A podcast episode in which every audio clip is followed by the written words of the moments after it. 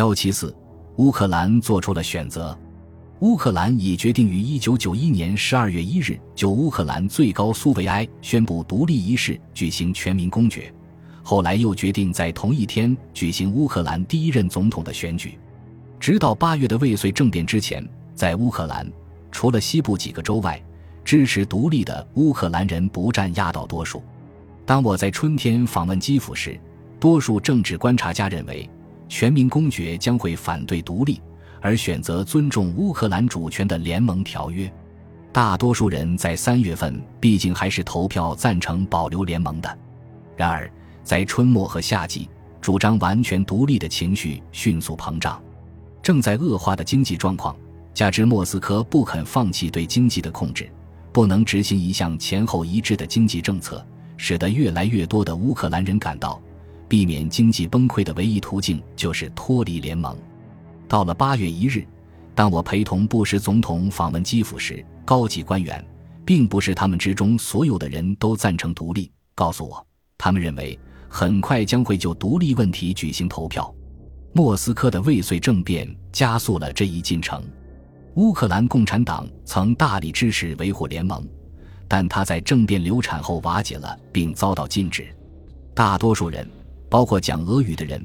都不愿意把他们的未来同莫斯科政治稳定的机会联系在一起。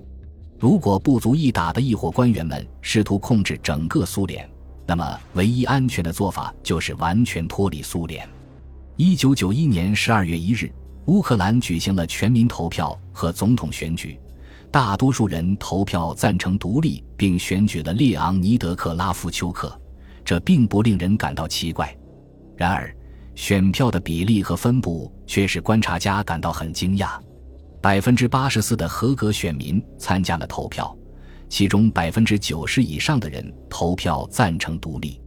即使在居住着众多俄罗斯人的乌克兰东部各州、克里米亚和敖德萨市，大多数人也投票赞成独立。克拉夫丘克的胜利就不是如此一边倒了，他在全部七位候选人中得到了近百分之六十二的选票。维亚切斯拉夫·乔尔诺维尔是位曾被监禁的持不同政见者，他得到了百分之二十三的选票，占第二位，其中多数来自他的故乡乌克兰西部地区。俄罗斯联邦在一九九一年十二月三日得知了乌克兰公民投票的结果后，立即正式承认了乌克兰的独立。波罗的海三国、东欧各国和加拿大，那里的人口中有很多乌克兰人后裔，也迅速予以承认。但是俄罗斯政府的承认是最重要的。三个多世纪以来，俄罗斯第一次不再坚持乌克兰是俄罗斯的一部分。俄罗斯的承认并非没有政治代价。许多俄罗斯人情绪激动，不想接受乌克兰从俄罗斯分离出去一事。叶利钦因此而受到指责，说他背叛了居住在乌克兰的一千万俄罗斯族人。尽管那里的大多数俄罗斯人投票赞成乌克兰独立。在乌克兰八月份宣布独立之后，仅仅几天，我同俄罗斯外交部长安德烈科季列夫进行了一次谈话。我们两人都参加了布达佩斯的会议。在吃饭时，他把我拉到一边，表示了对乌克兰独立的关注。这是很重要的国内政治问题。他说：“我们该如何对待？”我告诉他：“我认为俄罗斯没有其他选择。如果乌克兰人民投票赞成独立，那么俄罗斯或者承认他。”或者陷入一场不可能取胜的长期政治斗争，并因此而大伤元气。如果那是他们的决定，我指出并加强了语气，尽量对他们宽厚些，不要像戈尔巴乔夫对待波罗的海沿岸国家那样对待他们。你们在许多方面都需要进行合作，而只有当俄罗斯真正接受乌克兰独立时，这一合作才有可能。然而，因形势需要。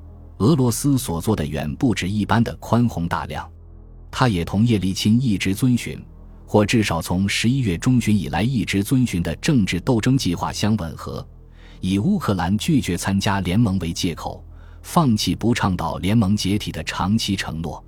现在他可以争辩说，是乌克兰而不是俄罗斯导致了苏联的终结。乌克兰的政治领导人乐于发挥其作用。十二月十五日。乌克兰立法机构通过法令，退出导致建立苏联的1922年条约。第二天又投票决定不签署任何联盟条约，并建立自己的武装力量。受到这些行动和他本人选举获胜的鼓舞，克拉夫丘克接受了舒什克维奇和叶利钦的邀请，准备在第二周周末与他们在白俄罗斯会晤。离开基辅前，克拉夫丘克明确阐述了他对联盟条约草案的态度。他指出，乌克兰将与共和国联盟建立政治联系，但他绝不参加任何具有中央统治机构的联盟。这当然意味着乌克兰不会成为戈尔巴乔夫能够接受的任何联盟的一部分。如果这个联盟指的是戈尔巴乔夫在十一月的国务委员会会议上一再提到的那种含义。